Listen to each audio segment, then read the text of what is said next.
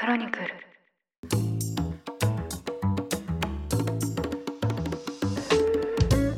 おはようございます。2023年11月17日金曜日。ニュースコネクト。あなたと経済をつなぐ5分間パーソナリティの竹村由紀子です。この番組では1日1つ5分間で世界のメガトレンドがわかるニュースを解説していきます。朝の支度や散歩通勤家事の時間などにお聞きいただけると嬉しいです。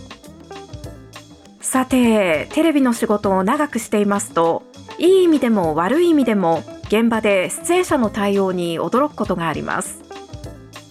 例えば同じ番組に出演しているけど実はものすごく険悪でカメラが回っていないところでは絶対に目も合わせないそんな方たちもいていやもう大人なんだからさーとびっくりしたことがあります。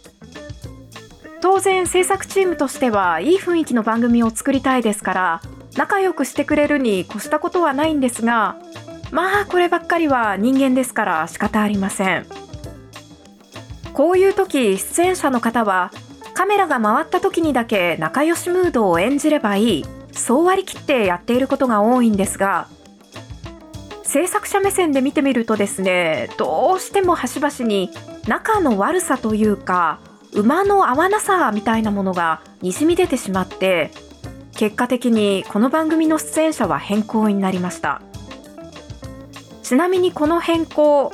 余計な気を使わなくてよくなったということでスタッフからは好評だったんですが意外にもですね仲が悪いということを絶対に知らないはずの視聴者からも好評でやっぱり友好ムードって演出しようと思ってもダメなんだなーなんて思ったことがあります。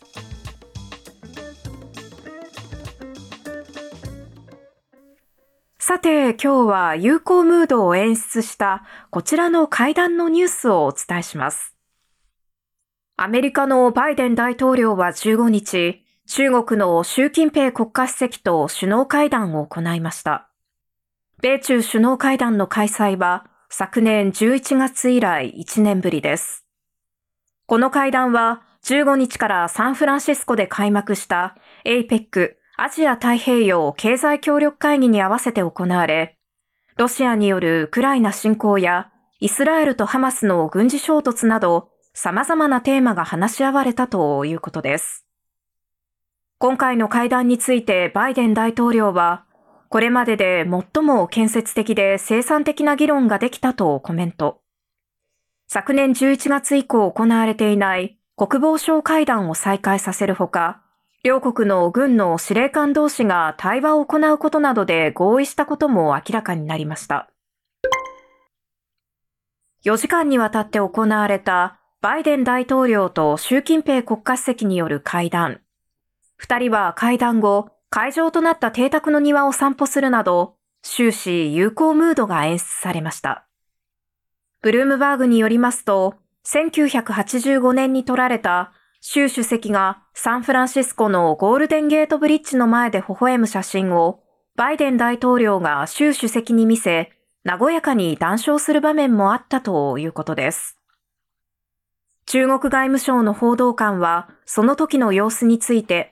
バイデン大統領が、この若者を知っていますかと質問し、習主席が、これは38年前のことですねと、笑顔を見せたと、SNS X に投稿しています。ただ、冷え切っていた米中関係がこの会談を機に友好的になったかと言いますと、もちろんですね、そんな魔法のようには物事はうまく進みません。もともと関係が良好な国のトップ同士の首脳会談のニュースですと、緊密な連携を続けることで一致しました。このフレーズがよく使われるんですが、今回の会議で決まったことといえばですね、緊密な連携どころの話ではなくて、簡単に言えば、相手からの電話を無視したり、勝手に会合をすっぽかしたりしないようにしようね。こうした基本的な融和策です。というのもですね、今回の首脳会談が開催にこぎつけるまでにも、アメリカと中国の間では様々な揺さぶり合戦が展開されました。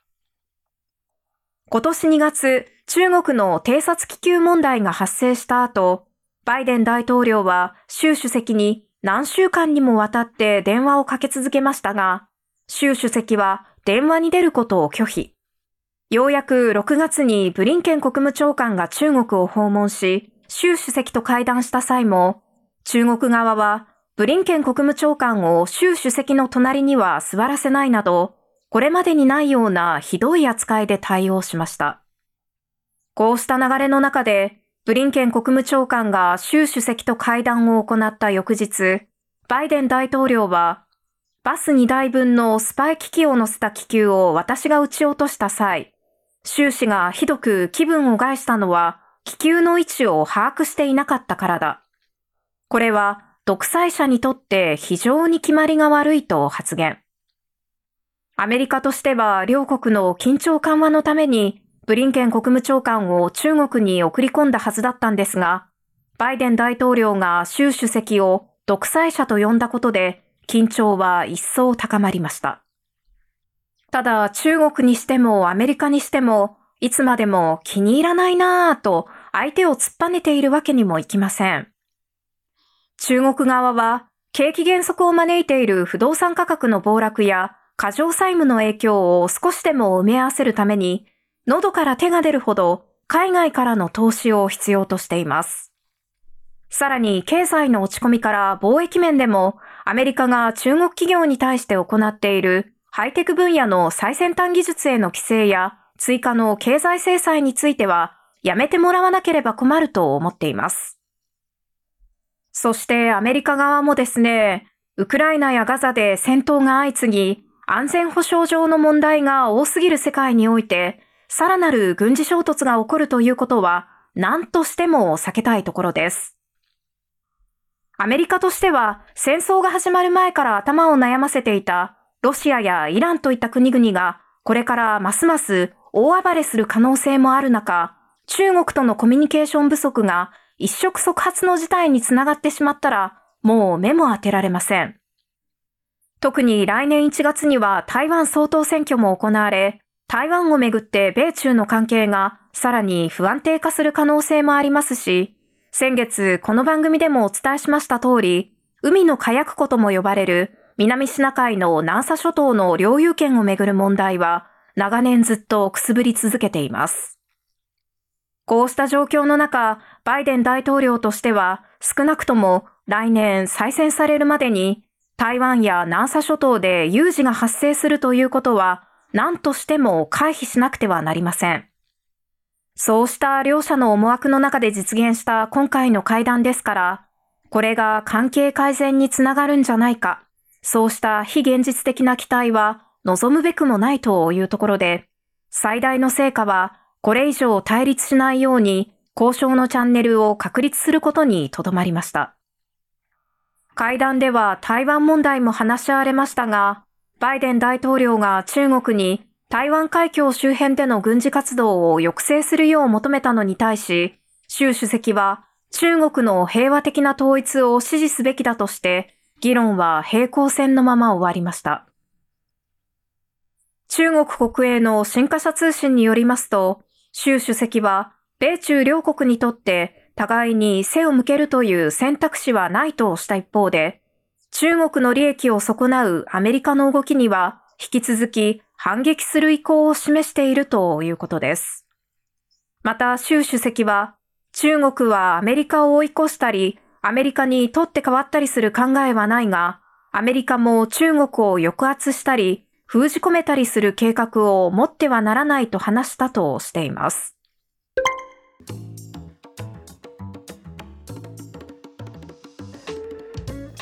というわけで1年ぶりに行われた米中首脳会談振り返ってみますと習主席が対立は双方にとって耐え難い結果をもたらすことになると言った割にはですねお互いに譲歩できないことが山積みだなという印象です。しかも会談後の記者会見でバイデン大統領は習主席のことをまたしても独裁者だと表現しました。これは今年6月のコメントに関連して今でも習主席のことを独裁者だと思っていますか？との記者の質問に答えたものでバイデン大統領は我々とは全く異なる政治形態に基づく共産主義国家を統治する人物という意味で彼は独裁者だと話しました。この発言は今後の米中関係に大きな影を落とす可能性があります。よく日曜版で塩野さんが首脳会談の裏の事務方の人たちの苦労に思いを馳せていらっしゃいますが今回の会談でもこのお庭を一緒に歩いたら友好ムードがアピールできていいんじゃないかしらとかですね。会談場所のセッティングをした方というのは絶対にいるわけでそうした方々はもしかしたら今回の会談の成果以上にこの独裁者という発言にがっくりと肩を落としているかもしれません。ニュースコネクトお相手は竹村由紀子でした。番組への感想はカタカナでハッシュタグニュースコネクトとつけて X 旧 Twitter に投稿してください。もしこの番組が気に入っていただけましたらぜひフォローしていただけると嬉しいです。それでは良い一日をお過ごしください。